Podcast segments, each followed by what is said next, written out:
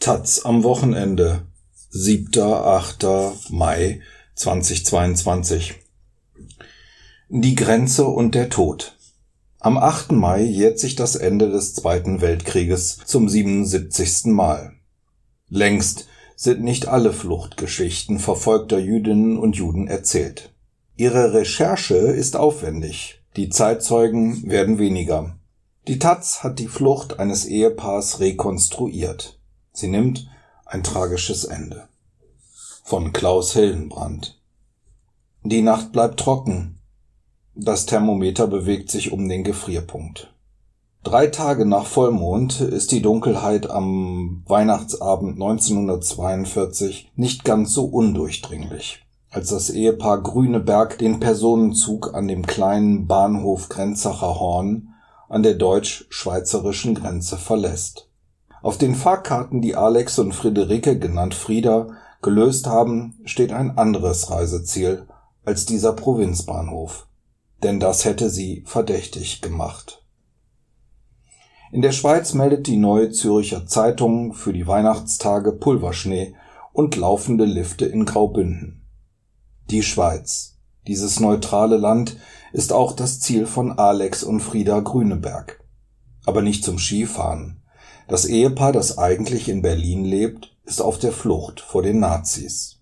Als Juden gelten sie im Großdeutschen Reich als vogelfrei. Eine Auswanderung ist schon im vorigen Jahr verboten worden. Zugleich begannen die Deportationen von Jüdinnen und Juden in den deutsch besetzten Osten nach Lodz, Riga oder Minsk in den Tod. Alex und Frieda Grüneberg sind nicht mehr die jüngsten. Der Ehemann zählt 71 Jahre, seine Frau ist 60 Jahre alt. Schwer bepackt mit Koffern und Taschen machen sie sich auf den Weg. Es geht entlang der viergleisigen Bahnlinie ein Stück der Strecke zurück, die sie am Vormittag schon einmal genommen haben. Ihr Zug war auf seinem Weg entlang des Rheins kurz im Transit in der Schweiz gewesen, aber da durfte er nicht anhalten. Fenster und Türen mussten geschlossen bleiben. Vielleicht wachten SS-Männer über die Passagiere. All das erfährt man aus historischen Zeugnissen wie Briefen, Zeitungsartikeln, Protokollen, Fluchtgeschichten aus dem Zweiten Weltkrieg sind schwer zu rekonstruieren. Das Material zu einem Fall liegt selten an einem zentralen Ort und die Zeugen der Zeit sind inzwischen fast alle verstorben. Die Taz hat mehrere Archive besucht und hunderte Schriftstücke gesichtet. Dabei fand sich auch ein langer gesuchter Brief. Auch eine Landkarte von 1939 befindet sich unter dem Material. Auf ihr lässt sich der Grenzverlauf zwischen dem damaligen Deutschen Reich und der Schweiz nachvollziehen. In der Region um Basel macht die Grenze ungewöhnliche Verrenkungen. Östlich der Stadt markiert der Rhein den Grenzverlauf. Dann springt die Linie plötzlich über den Fluss, macht einen Bogen, bis sie südwestlich abbiegend wieder den Rhein erreicht. Weil in Deutschland aus der Gefangenschaft geflohene Zwangsarbeiter, Kriegsgefangene und Juden diese seltsame Beule zur Flucht vor dem Naziregime entdeckt haben, muss der Reichsarbeitsdienst im Frühsommer 1942 den Abschnitt mit Stacheldraht absperren bis zu acht Meter breit und drei Meter hoch nur an zwei Stellen fehlt dieser Sperre an einem in der Schweiz gelegenen Waldstück, genannt Eiserne Hand, und an dem Gelände der Eisenbahnlinie am Grenzacher Horn. Schließlich müssen die Züge weiterhin freie Durchfahrt haben. Doch nur etwa 100 Meter von dieser Bahnlinie entfernt befindet sich direkt am Rhein eine Zollstation, und deren Beamte gehen unregelmäßig auf Streife das Ehepaar Grüneberg kommt auf seinem Weg durch die Nacht gut voran. Züge dürften um diese Uhrzeit kaum mehr unterwegs gewesen sein, die Gegend ist unbebaut und kein Zöllner lässt sich blicken. Gegen 22.10 Uhr, so geht es aus einem Schweizer Protokoll hervor, passieren sie auf dem Bahndamm den deutsch-schweizerischen Grenzstein.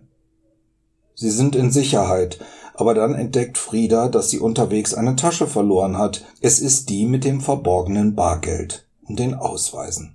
Sie läuft etwa zehn Schritte zurück, um diese Tasche aufzuklauben, obwohl ihr Mann sie noch darum bittet, dies nicht zu tun. Da tritt ihr in der Dunkelheit der deutsche Zollbeamte Karl Wolowski entgegen und hält Friederike Grüneberg fest. 80 Jahre später, an einem sonnigen Frühlingstag Ende März 2022, läuft Horst Hallmann, Jahrgang 1935, mit dem Taz-Reporter denselben Weg wie damals die Grünebergs.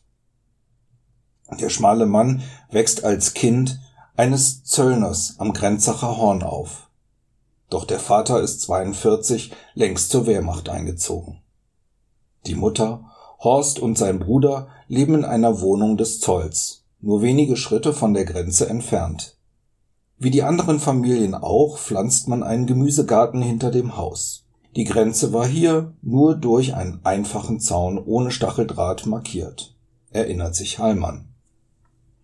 Die Grenzstation war geschlossen, die Straße durch Panzersperren blockiert. Ja, er habe die Fluchten damals mitbekommen. Aber ich habe selbst nichts gesehen, man hat nicht darüber geredet.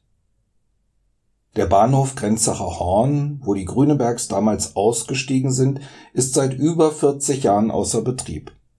Nur ein Bahnwärterhäuschen erinnert noch an die ehemalige Station. Es liegen auch nur zwei Gleise hier, nicht mehr vier. Entlang der Bahnlinie ist rechts ein schmuckes Neubauviertel entstanden. Dahinter, am Rande eines Friedhofs, liegt schon die Schweiz. Ein Trampelpfad biegt links zu den Gleisen ab. Dort steht ein historischer Stein mit der Nummer 149. Er markiert den Ort, wo die Grenze einen 90-Grad-Winkel einschlägt und quer über die Bahnlinie verläuft hier müssen Alex und Frieda Grünenberg damals die rettende Schweiz erreicht haben. Hier wartete der Zollbeamte Karl Wolowski, als Frieda ihre Tasche aufheben wollte. Auf der anderen Seite der Gleise liegen ein aufgegebener Tennisplatz und verwilderte Gärten, durch Maschendrahtzäune nur mäßig abgesperrt. Hier befanden sich die Gemüsebeete von Hallmanns Familie. Und hier ganz nah an den Gleisen und der Grenze lag auch das Hühnerhaus von Xaver Beck.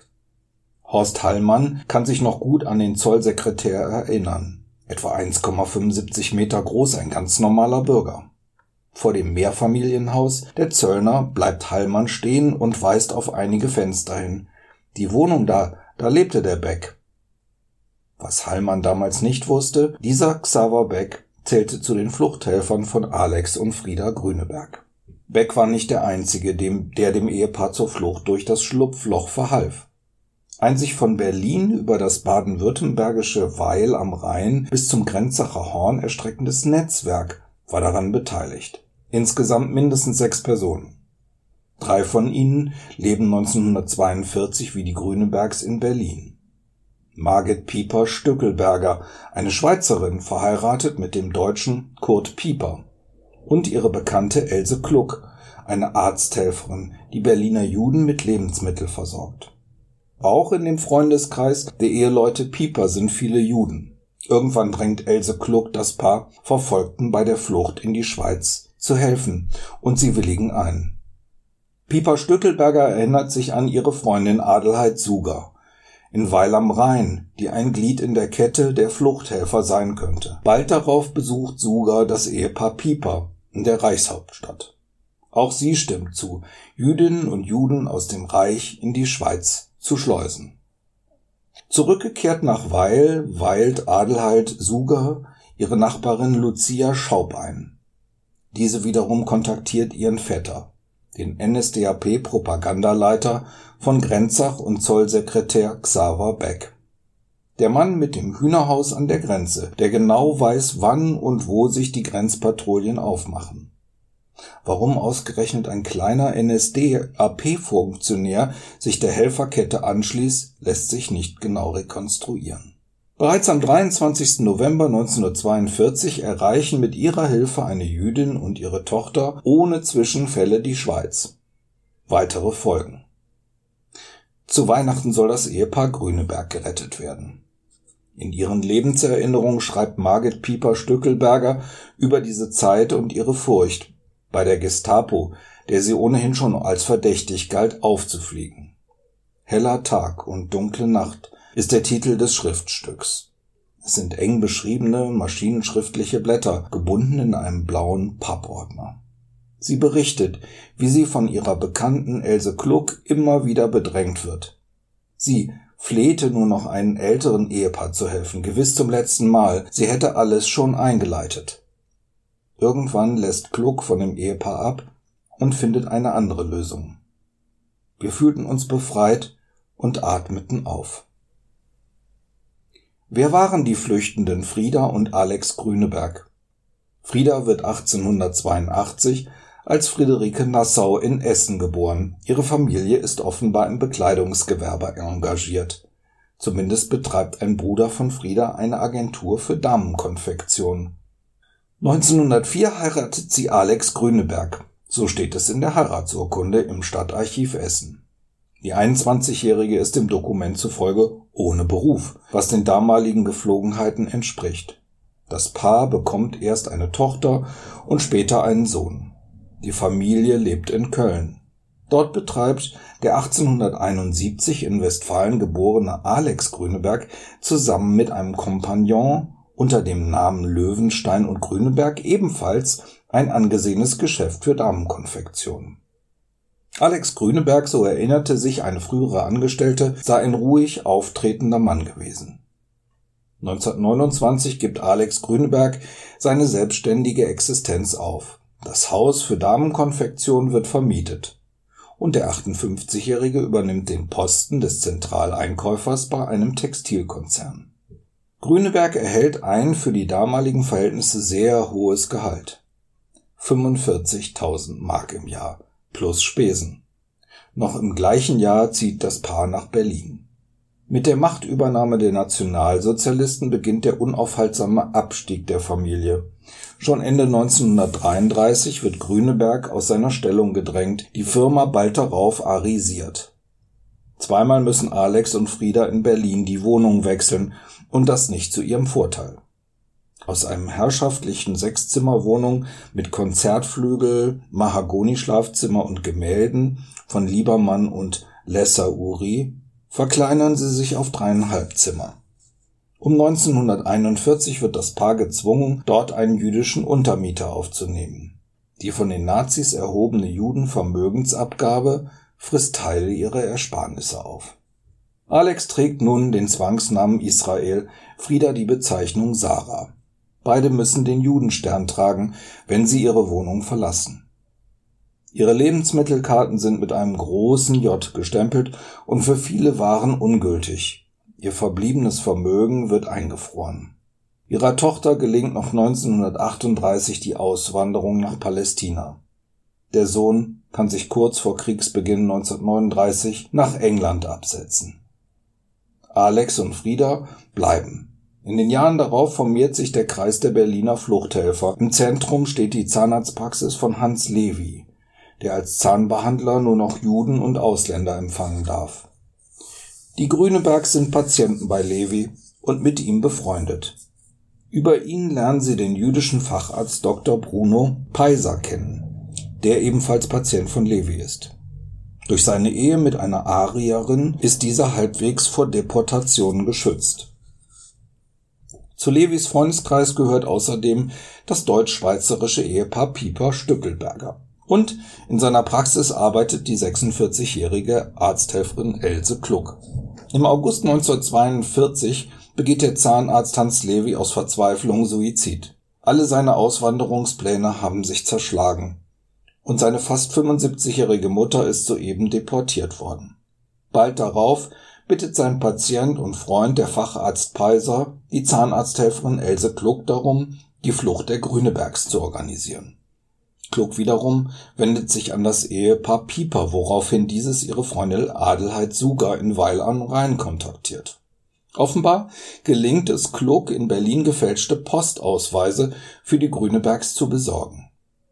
Am 16. Dezember 1942, so schreibt es Alex Grüneberg nach dem Krieg, fahren Frieda und er mit dem Zug von Berlin zu Adelheid Suger nach Weil am Rhein. Das ist gefährlich, denn Reisen mit der Eisenbahn sind Jüdinnen und Juden streng verboten. Den Judenstern, dieses Abzeichen der Ausgrenzung und Verfolgung, werden die beiden mit Sicherheit abgenommen haben. Für fünf Tage kommt das Ehepaar bei Adelheid Suger unter. Die ebenfalls involvierte Nachbarin Lucia Schaub stattet das Ehepaar mit einer Kartenskizze zum Grenzverlauf aus. Auch ihr Vetter an der Grenze, der Zollsekretär Xaver Beck, dürfte eingeweiht gewesen sein. Am 24. Dezember besteigen die Grünebergs in Weil einen Zug. Er bringt sie zunächst nach Säckingen, ein Ort, der etwa 30 Kilometer vom Grenzacher Horn entfernt liegt, dem Bahnhof, an dem das Ehepaar die deutsch-schweizerische Grenze übertreten will. So hoffen sie, kein Aufsehen zu erregen. Von Säckingen aus geht es auf die gleichen Bahnstrecke etappenweise wieder zurück zum Grenzacher Horn. Was da waren das für mutige Menschen, die damals den vom Tode bedrohten zur Flucht verhalfen? Warum nahmen sie das Risiko auf sich? Fragen, die auch Siegfried Schätzle umtreiben. Der pensionierte Ingenieur hatte einen besonderen Grund dafür. Lucia Schaub, die Nachbarin von Adelheid Suger in Weil am Rhein, geboren 1903, war seine Großtante. Schätzle hatte seine Großtante noch gekannt. Sie hat einen ans Herz gedrückt, erinnert er sich.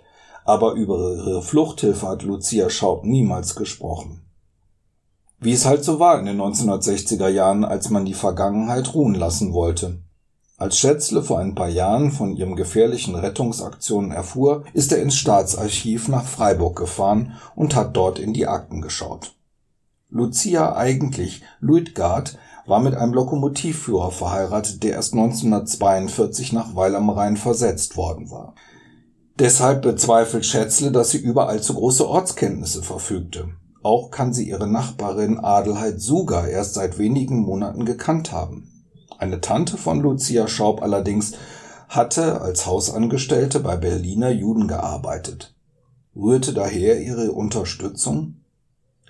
Lucia war immer hilfsbereit, sie hat nie schlecht über andere Menschen gesprochen, erinnert sich Schätzle. Aber er sagt auch, ich kenne ihre Motive nicht. Es gibt Hinweise, dass sich zumindest ein Teil der Helfer ab Januar 1943 ihre Schleusung teuer bezahlen ließ. Die Rede ist von 6000 Mark für jeden Flüchtenden. Es ist wahrscheinlich, dass Xaver Beck, der Zollsekretär und Vetter von Lucia Schaub, Geld nahm. Denn nach dem Krieg fand man bei ihm 15.000 Mark. Ob dies auch für Lucia Schaub selbst gilt, ist ungewiss. Ihre Rettungsaktionen sind dennoch über jeden Zweifel erhaben. Am 24. Januar 1948 schreibt eine der in der Schweiz Entkommenen an Eidesstadt am 12. September 1943 flüchtete ich illegal in die Schweiz, weil ich durch die Gestapo bedroht war. Zu meiner Flucht verhalfen mir Frau Lucia Schaub, wohnhaft in Weil am Rhein, und der Zollbeamte Xaver Beck, wohnhaft in Grenzach-Horn. Ich möchte besonders erwähnen, dass diese Tat aus rein menschlichen Gefühlen geschah. Die Zeugin führt sieben weitere Personen auf, die sich dank der Hilfe der beiden retten konnten. Berliner Jüdinnen und Juden sowie die Grünebergs. Die Berliner Gedenkstätte Stille Helden kommt auf insgesamt 15 Menschen, die dank Adelheid Suger, Lucia Schaub und Xaver Beck in die Schweiz entkommen konnten. Aber was geschah mit Frieda Grüneberg, nachdem sie an Heiligabend 1942 von den Zollbeamten Karl Wolowski festgenommen worden war? Einen Tag nach dem missglückten Grenzübertritt am 25. Dezember 1942 gibt Wolowski zu Protokoll, Friederike Grüneberg habe ihm angefleht, sie zu ihrem Mann zu lassen, der sich wenige Meter entfernt auf Schweizer Gebiet befand. Und weiter, als ich ihre Bitte ablehnte, hörte ich ebenfalls vom Schweizer Seite her eine männliche Stimme, die mir zurief, Herr Wachtmeister, lassen Sie doch um Gottes Willen meine Frau zu mir. Wolowski reagiert nicht auf diese Bitten. Gemeinsam mit einem Kollegen bringt er Frieda Grüneberg zur Zollstation. Die deutsche Akte deckt sich mit einem Papier der Schweizer Polizei vom selben Tag. Unter betrifft jüdischer Flüchtling heißt es in dem Protokoll, dass die illegale Einreise von Alex Grüneberg vermeldet. Als sich die Frau auf dem Schweizer Boden befand, bemerkte sie den Verlust der Tasche und kehrte wieder um, um die verlorene Tasche auf deutschem Boden zu holen. Als sie auf deutschem Boden zurücktrat, wurde sie von deutschen Beamten angehalten. Friederike Grüneberg wird auf der Zollstation körperlich durchsucht und anschließend scharf vernommen. Man findet bei ihr geringe Mengen an Devisen, verschiedene, offenbar gefälschte Ausweispapiere, darunter Postausweise und eine zerrissene Kartenskizze. Dem Vernehmungsprotokoll zufolge gibt Grüneberg an, mit dem Zug von Berlin nach Freiburg und dann abschnittsweise weiter Richtung Weil gefahren zu sein. Die Orte der Unterkünfte und ihre Gastgeber seien ihr nicht bekannt gewesen. Ebenso wenig wie die Adressen. Protokollant Wolowski notiert am Schluss, Frau Grüneberg hat die Unterschrift des Protokolls verweigert mit der Begründung, sie lasse sich lieber totschießen. Um 2.30 Uhr am Morgen des 25. Dezember 1942 ist die Vernehmung beendet. Grüneberg wird in eine Zelle gesperrt. Die Leibesvisitation, so erinnert sich der damals siebenjährige Horst Heilmann aus der Zöllner Familie am Grenzsacher Horn, sei von einer Putzfrau durchgeführt worden, die damals ihre Nachbarin gewesen sei. Das Zimmer, in das Friederike Grüneberg anschließend eingesperrt wurde, sei keine Arrestzelle gewesen, sondern ein Umkleideraum. Noch in derselben Nacht begeht Frieda Grüneberg in der Haft Suizid. Im deutschen Polizeibericht heißt es, am 25. Dezember 1942 um 5 Uhr wurde die verheiratete Jüdin Friederike Sarah Grüneberg, geborene Nassau, im Untersuchungsraum des Zollamtes Grenzacher Horn erhängt aufgefunden. Sie habe dazu zusammengeknüpfte Taschentücher verwendet. Ein hinzugezogener Arzt habe den Tod bestätigt in Entschädigungsakten aus den 1950er Jahren findet sich Ende April 2020 Grünebergs Abschiedsbrief. Darin schreibt Frieda, ich konnte dieses schmachtvolle Leben nicht mehr ertragen und habe vorgezogen, ein freiwilliges Ende zu bereiten. Ich hatte nur den einen Wunsch, meinen Mann und Kinder wiederzusehen. Das ist mir versagt geworden. Mein letzter Wunsch ist darum, meinem Mann in Kenntnis zu setzen, Flüchtlingslager in der Schweiz. Gut drei Jahre später, im Januar 1946, erklärt der Witwer Alex Grüneberg gegenüber den französischen Besatzungsbehörden in Deutschland, dass sich im Boden der verlorenen Tasche rund 8000 Mark befunden hätten. Dieses Geld bleibt verschwunden. Man kann nur spekulieren, dass es der Zollbeamte Karl Wolowski eingesteckt hat. Am Morgen des 26. Dezember 1942 klingelt es an der Wohnungstür des Ehepaars Pieper in Berlin. Es ist Adelheid Suger, die Helferin aus Weil am Rhein. Sie ist die Nacht durchgefahren, um die Nachricht über die missglückte Flucht zu überbringen. In Margit Piepers Aufzeichnungen ist die Begegnung mit Suger beschrieben. Was um Himmels willen ist geschehen? fragte ich stockend. Wir befürchten, alles sei entdeckt. Sie sank zunächst auf einen Stuhl, und als sie sich etwas erholt hatte, erzählte sie, es ist etwas Furchtbares geschehen mit dem alten Paar und ich komme, sie zu warnen, weil ich ihnen nicht alles schreiben konnte. Piepers Erinnerungen über Sugas anschließenden Bericht decken sich bis auf wenige Details mit dem, was in den deutschen Polizeiakten und in einem späteren Bericht der entkommenen Ehemanns Alex Grüneberg steht. Die Furcht vor einer Entdeckung des Helferkreises durch die Gestapo ist begründet. Aber es geschieht nichts. Frieda Grüneberg hat in den letzten Stunden ihres Lebens dicht gehalten. Dem Ehepaar Pieper gelingt es im folgenden Jahr, legal und ohne Vorkommnisse in die Schweiz zu reisen. Sie kommen nicht mehr nach Nazi-Deutschland zurück. Einige Monate später, am 20. März 1943, lässt der Oberfinanzpräsident die Berliner Wohnung von den Grünebergs räumen. Die Möbel werden auf einen Wert von etwa 245 Mark geschätzt und versteigert, ihr gesamtes Vermögen vom Deutschen Reich eingezogen. Der Oberfinanzpräsident übernimmt die ausstehenden Mietzahlungen und begleicht die Restschulden des Ehepaars in Höhe von 23,04 Mark für Strom. Die Gestapo stellt fest, dass Alex Grüneberg flüchtig sei.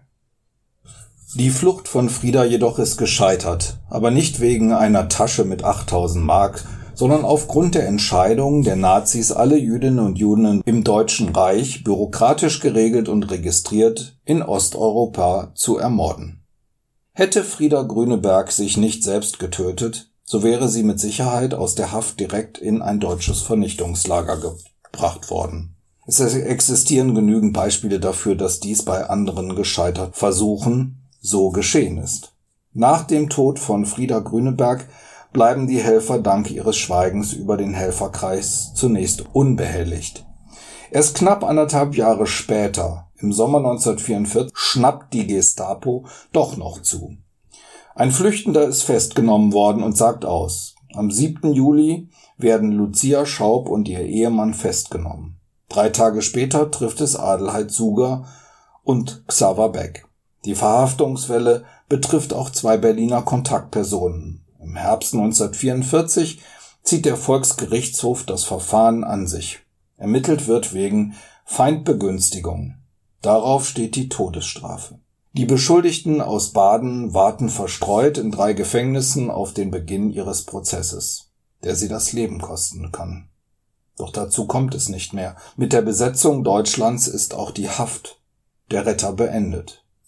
Für sie ist es wortwörtlich eine Befreiung. Alex Grüneberg wandert 1945 zu seinem Sohn ins englische Leeds aus. Er stirbt 1947. Es beginnen zähe Verhandlungen zwischen den Kindern der Grünebergs und deutschen Behörden um eine Entschädigung. Bis diese abgeschlossen werden können, vergehen fast 20 Jahre. Auch das Gedenken an die Flucht der Grünebergs hat erst nach Jahrzehnten wirklich Form angenommen. Etwa drei Kilometer vom Grenzstein Nummer 149 entfernt, dort wo an Weihnachten 1942 die Flucht von Frieda Grüneberg scheiterte, befindet sich ein Friedhof. Dort steht auf einer Anhöhe an einer kleinen Mauer ein Stein ohne Grab, der lange Rätsel aufgab. Der Rentner Siegfried Schätzle wohnt heute nur ein paar Straßen weiter. Er war es, dem dieser Stein bei den Recherchen über seine Großtante Lucia Schaub als ersten auffiel.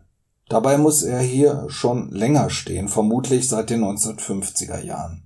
Doch Unterlagen darüber, wer ihn in welchen Auftrag gesetzt hat, sind nicht mehr aufzufinden.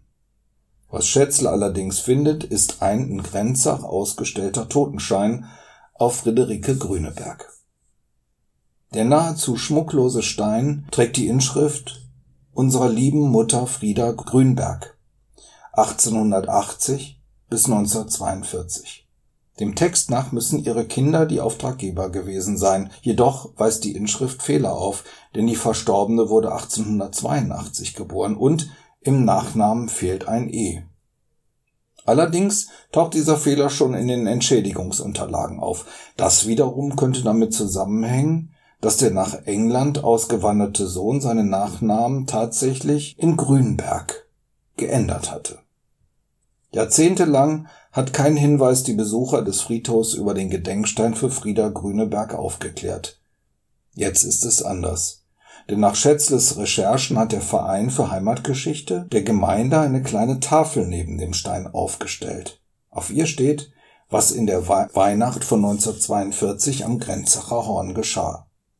Nein, das war keine Tragödie, es war der willentlich durch einen Terrorstaat provozierte Tod einer Frau, die keinen Ausweg mehr wusste. Und diese Auswegslosigkeit war das Ergebnis streng bewachter und geschlossener Grenzen. Bei dem Spaziergang im Frühjahr 2022 entlang der Bahnlinie sind wir ein paar Mal über die grüne Grenze in die Schweiz gelaufen. Kontrollen gab es nicht. An der Zollstation Grenzacher Horn fahren die Auto- und Radfahrer durch. Es ist nicht so, dass sie durchgewunken werden. Es ist überhaupt niemand da, der winken könnte.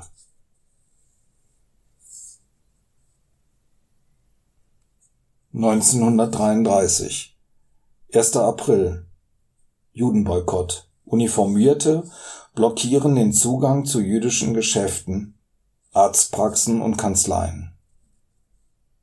1935 15. September Erlass der Nürnberger Gesetze Verbot von Ehen zwischen jüdischen und nichtjüdischen Deutschen. 1938 9. November Reichspogromnacht Zerstörung von Synagogen und Plünderung jüdischer Geschäfte 1939 15. September Jüdische Bürgerinnen und Bürger dürfen nach 20 Uhr ihre Wohnung nicht mehr verlassen. 1941 23. Oktober Ausreiseverbot. Jüdinnen und Juden dürfen Deutschland für die Dauer des Krieges nicht verlassen. 1945, 8. Mai. Nach der Befreiung Deutschlands endet mit der Kapitulation der Wehrmacht der Zweite Weltkrieg. Das Projekt Der Autor Klaus Hillenbrand, Jahrgang 1957, recherchiert seit 20 Jahren zu den Schicksalen verfolgter Jüdinnen und Juden im Zweiten Weltkrieg. In seinem letzten Buch Das Amulett und das Mädchen erschienen 2019, rekonstruiert er die Leidensgeschichte eines jüdischen Kindes. Seit 15 Jahren verfolgt er zudem als Taz-Reporter Geschichtsprozesse gegen mutmaßliche ehemalige NS-Verbrecher, wie die frühere KZ-Sekretärin Irmgard F. oder den SS-Wachmann Josef S. Die Recherche für diesen Text hat Hillebrand zwei Monate recherchiert, hunderte Schriftstücke gesichtet und sieben Archive in ganz Deutschland kontaktiert. Weitere Dokumente aus der Schweiz und Deutschland haben der pensionierte Lehrer Ulrich Tromm und die Schweizer Publizistin Lucretia Seiler beigesteuert. Sie haben jahrelang zum Ehepaar Grüneberg geforscht. Unterstützung erhielt der Autor außerdem vor der Berliner Gedenkstätte Stille Helden Einige Bilder bekam er von Frida Grünebergs Urenkelin